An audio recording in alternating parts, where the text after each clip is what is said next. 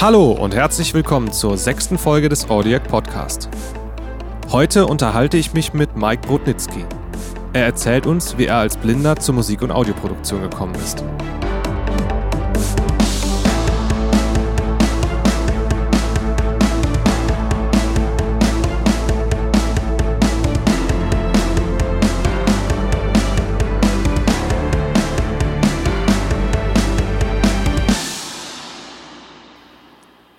Hallo, schön, dass ihr dabei seid. Letztes Mal habe ich mich ja mit Joy Bausch unterhalten und er hat uns erzählt, wie er als Blinder zur Musik- und Audioproduktion gekommen ist. Und diese Woche spreche ich mit Mike Brudnitzky. Mike, wie bist du zur Musik- und Audioproduktion gekommen? Ja, das ist eigentlich bei mir ein relativ ungewöhnlicher Weg gewesen, weil ich ja damals sehen konnte. Mhm. Und dass ich erst gar nicht mehr sehen konnte, das war, ja, wie alt war ich da ungefähr? 19. Okay. Und vorher habe ich gemalt. Jo, und irgendwann musste ich dann überlegen, als ich nicht mehr malen konnte, äh, was mache ich denn jetzt eigentlich? Ne, irgendwie einen Ersatz suchen. Und am besten noch im künstlerischen Bereich. Okay. Und da äh, habe ich mir gedacht, fangst du an mit Musik. Und also Musikproduktion war immer schon so ein bisschen im Hinterkopf.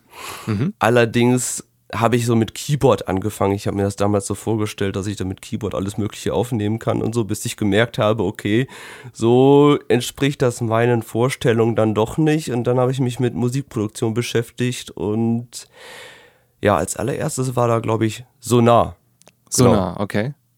Ja. Ähm, das heißt, du hast quasi als du noch sehen konntest und gemalt hast, hast du gar kein Instrument gespielt oder war da schon das Keyboard am Start? Nee, da habe ich noch gar kein Instrument gespielt. Also ich okay. habe wirklich damals nur gemalt, gezeichnet. Äh, Bilder hängen auch noch hier von mir. Okay. Und angefangen mit der Musik habe ich tatsächlich erst, als ich nicht mehr sehen konnte. Okay. Das war so der totale Anfang gewesen mit Keyboard-Unterricht, habe ich ein paar Jahre gehabt. Okay. Danach ähm, Klavier habe ich ein paar Jahre gehabt. Ja, und jetzt mittlerweile spiele ich ja auch noch Harfe und bringe mir noch selber ein bisschen Gitarre bei. Macht eigentlich Spaß. Ja, sehr vielfältig auf jeden Fall. Und ähm, könnte man so sagen. Ja, Sonar war dann sozusagen deine erste Workstation, mit der du gearbeitet ja. hast oder DAW. Ähm, unter Windows natürlich, klar. Ähm, Richtig, ja. Wann war das? In welchem Jahr war das ungefähr? Oh, lass mal überlegen. Äh, 2009 vielleicht? Ah, okay. Könnte ich sagen. Ey, das, das war damals noch unter Virgo und Windows XP. Okay. Mit ähm, Braille-Sonar. Ah, okay. Genau. Das funktionierte tatsächlich damals erst nur unter Win, ich glaube Sonar 6 und dann Sonar 7 und 8. Und ich habe dann mit 8 äh, gearbeitet, aber dann war ja das Problem irgendwann, dass äh, die ganzen 64-Bit-Plugins rauskamen. Ja. Und äh, das war dann unter XP einfach viel zu wenig. Nur unter Windows XP 64 hatte ich dann mal probiert zu installieren, lief Virgo dann nicht mehr. Ah, und dann okay. musste ich auf JAWS umsteigen. Okay, ja, und ich glaube, bei Sonar gab es ja auch nach Version 8.5, glaube ich, war es, äh, gab es ja keine Unterstützung dann mehr für Screenreader irgendwann, ne? Also die neueren ja, Versionen. Genau. Da kam, da kam das Problem dann. Und äh, wenn ich das so richtig weiß, ich bin ja kein Sonar-User, aber ich weiß, dass einige von Sonar auf Pro Tools äh, und Mac umgestiegen sind, damals dann auch. Ja, das war ziemlich blöd. Das war Sonar X1, hieß das dann, glaube ich. Und mhm. da waren diese ganzen Accessibility-Schnittstellen auf einmal weg. Ja. Und ja, da war ein ziemlicher Aufruhr in der Community gewesen, warum auf einmal Cakewalk da alles entfernt hat. Das lag, glaube ich, auch so ein bisschen daran, weil Roland das ja übernommen hat. Mhm. Äh, und ich glaube, die hatten dann nicht mehr so das Interesse daran. Ich weiß nicht, wie das mittlerweile ist. Ich glaube, so ein bisschen haben die wieder was gemacht aber auf dem damaligen Standpunkt ist es nicht. Ich kenne tatsächlich einige, die noch mit äh, Sonar 8.5 arbeiten, wobei ich das mittlerweile nicht mehr zeitgemäß finde, ehrlich gesagt. Nee, definitiv nicht. Also ich hatte einen Coaching-Klienten, der hatte auch ähm, am Anfang noch Sonar am Start und ist dann, während er die Ausbildung bei äh, Hofer, also am Hofer College gemacht hat, ist er dann quasi auf den Mac und auf Pro Tools umgestiegen, weil er gesagt hat, das war einfach nicht mehr möglich, da zeitgemäß mitzuarbeiten. Ne? Nee, es stürzt auch andauernd ab. Es gibt da ja diese Skripts für JAWS, Mhm. Ich glaube, ähm, das war hier äh, Cake Talking, habe ich allerdings noch nie mitgearbeitet. Und dieses andere JSONar, mhm. aber das stürzte bei mir andauernd ab. Also okay. ich weiß nicht, konnte damit nicht arbeiten. Deswegen mache ich jetzt mit, äh, arbeite ich jetzt mit Reaper. Okay. Und da muss ich echt sagen, äh, das, das funzt super. Also auch unter Windows, ne? Ja, ja, klar, unter ja klar, Windows ist doch auch besser als Mac, weißt du. ja gut, das ist eine Diskussion, die die führe ich einfach generell nicht, weil es äh, keinen Sinn macht. Jeder soll damit ähm, arbeiten, wo er mit glücklich ist und äh, gut ist das. Ähm, ja, sage ich offiziell auch immer, aber insgeheim. Nein, ja. ich habe ja auch, ich habe ja auch äh, hier iPhones und ein iPad, also von daher, ja. ich finde die Dinge auch super. Okay, ähm, wenn ich das richtig weiß, äh, warst du aber zwischendurch auch noch auf ähm, Samplitude unterwegs, oder? Stimmt, wo du mich jetzt gerade dran erinnerst, ja, das ähm, war tatsächlich mal eine Zeit lang, weil Magix gesagt hat, okay, dann bauen wir Accessibility-Schnittstellen ein. Ja. Und da konnte man auch einiges mittlerweile machen. Also die hatten das tatsächlich schon angepasst. Ich glaube, mittlerweile sind die wieder dabei, mhm. äh, was wieder Samplitude ein bisschen mehr anzupassen. Aber das war einfach nicht meins. Du okay. merkst bei Samplitude äh, eben, dass das ursprünglich mal eine Audio-DAW war, also hauptsächlich für Audioproduktion. Mhm. Und äh, nicht für MIDI. MIDI kam erst später dazu. Ja.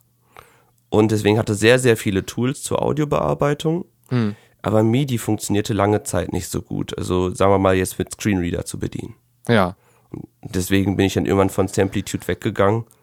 Vor allen Dingen ist Samplitude auch nicht gerade günstig. Hm.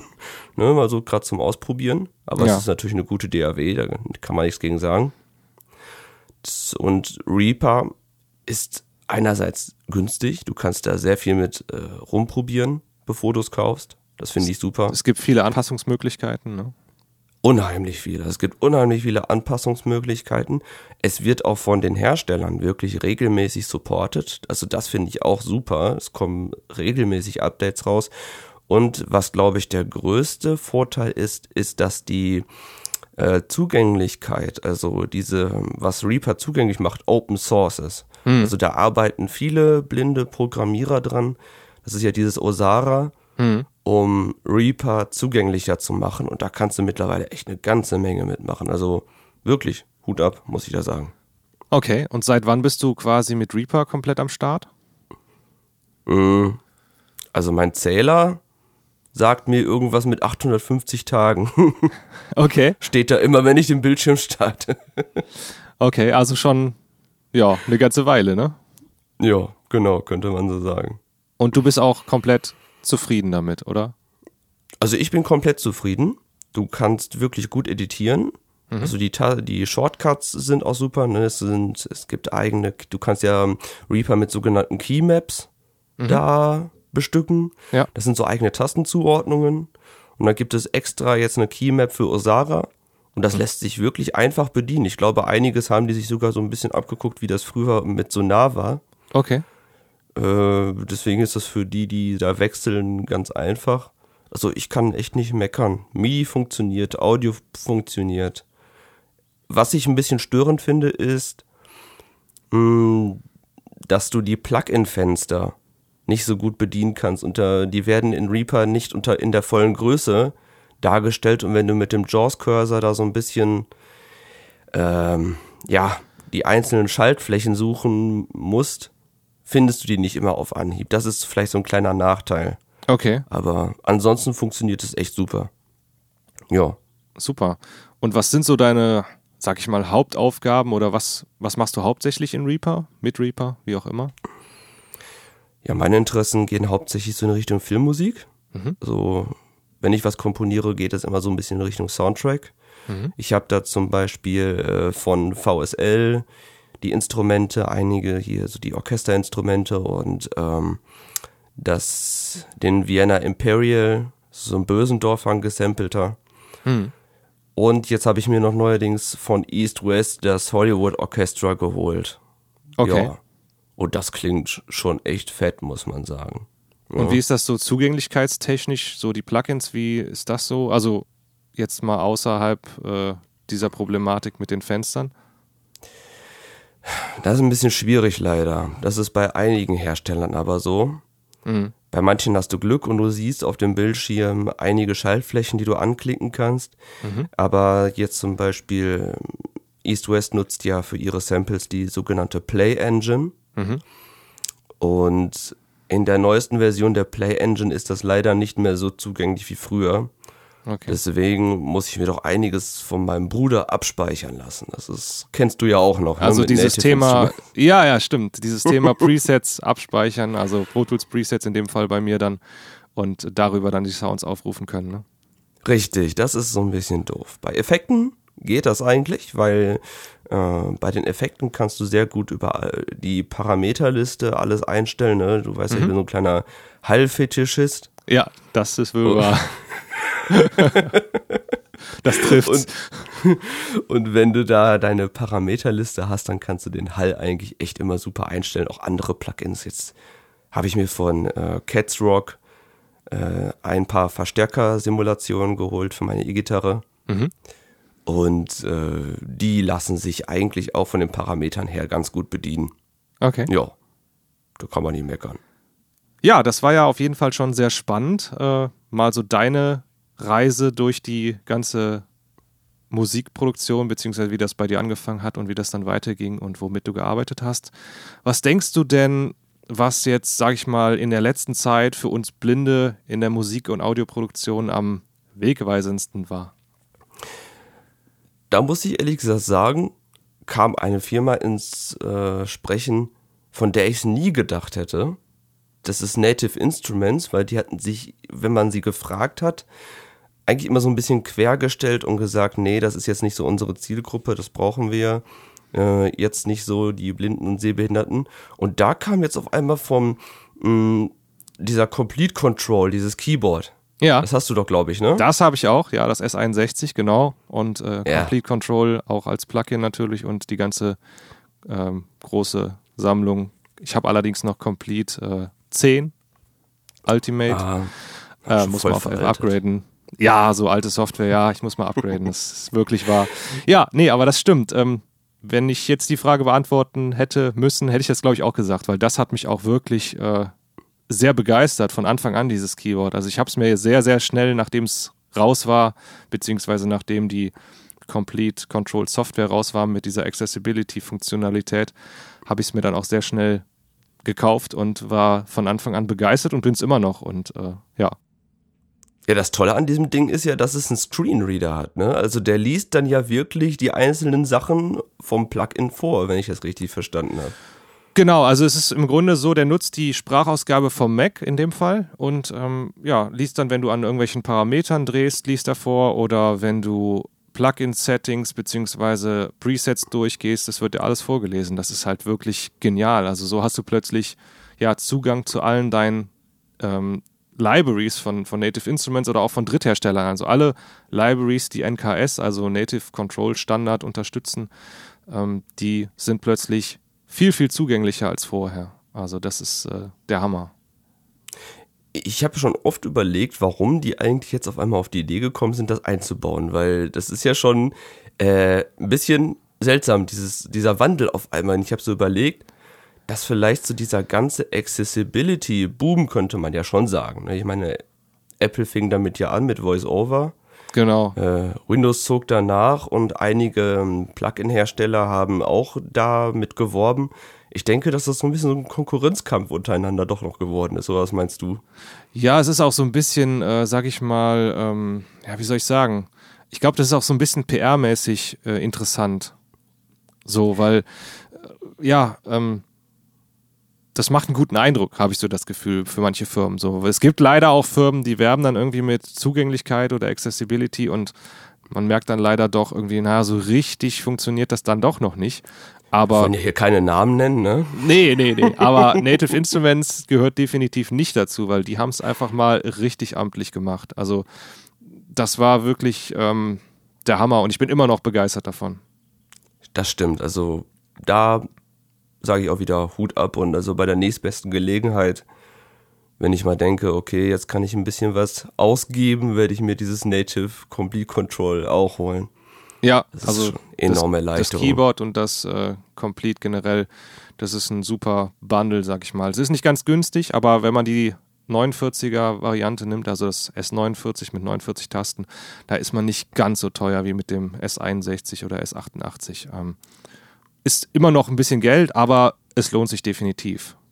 Aber es sind auch nicht nur Plugins von Native Instruments bedienbar, ne? Die haben so eine lange Liste auch von Drittanbietern. Genau, also alles, was. NKS Genau, also die haben da auf der Webseite von Native Instruments findet man so eine Herstellerliste, wo Plugins beziehungsweise wo Hersteller ihre Plugins angeben, die auch schon NKS-fähig sind und somit auch bedienbar mit dem S61 oder generell mit der S-Series-Generation der Keyboards. Und ähm, ja, die können alle mehr oder weniger bedient werden. Ich meine, es ist auch immer eine Frage, wie bindet man das NKS ein? Also was kann man da alles mit steuern? Es gibt manche Parameter, die werden quasi nicht gemappt, also die sind dann leider nicht zugänglich. Aber zum Beispiel, ähm, was ich auch sehr gerne benutze, ist ja hier von, von Yuhi, äh, Diva, sagt ihr ja auch was bestimmt. Ja, ja, klar, dieser Sim, der ist krass. Das äh, CPU-Monster. Nein, so schlimm ist er gar nicht mehr. Nein, nein, also es ist, macht einen guten Job. Ist besser geworden, war ja, Ja. mal am Anfang echt, äh, konntest glaube ich, einen dreistimmigen Akkord drücken und dann war die CPU ausgelastet. Ja, so ähnlich. Nee, da haben sie, da haben sie ordentlich äh, nachgelegt. Also der, der macht einen wirklich guten Job und äh, nutze ich auch sehr, sehr viel. Und der ist auch wirklich sehr, sehr gut mit ähm, NKS beziehungsweise über das äh, Complete Control zugänglich. Also muss man sagen, ganz große Klasse. Ja, Wahnsinn. Vielleicht kommen da ja noch ein paar Firmen hinzu. Ich, Ich wünsche mir denke immer, ja. dass äh, East-West noch dazu kommt, weil ich glaube, die Browser sind auch mit dem äh, Con Complete Control bedienbar, ne? Genau, ja, also Preset-Browser, die gehen eigentlich bei allen Plugins, die ich bisher getestet habe, so, also auch Dritthersteller-Plugins. Und ähm, ja, wäre auf jeden Fall wünschenswert, wenn da noch viele drauf aufspringen auf den Zug. Warten wir es ab. Warten wir es ab. Ja, das ist Genau. auch ein schönes Schlusswort, finde ich. Da bleibt es auf jeden Fall spannend und ich denke, wir werden sicherlich das eine oder andere Mal nochmal über diese Dinge sprechen. Und ähm, ja, für heute danke ich erstmal dir, dass du dabei warst. Jo, gerne, gerne. Das war Mike Brudnitzky. Wenn euch der Podcast gefällt, freue ich mich auch, wenn ihr ihn bei iTunes bewertet. Das könnt ihr einfach tun, indem ihr auf die Shownotes geht. Die findet ihr unter www.audiac.de slash 006 und dort den Link dazu anklickt. Jetzt bleibt mir nur noch zu sagen, danke fürs Zuhören und bis zum nächsten Mal.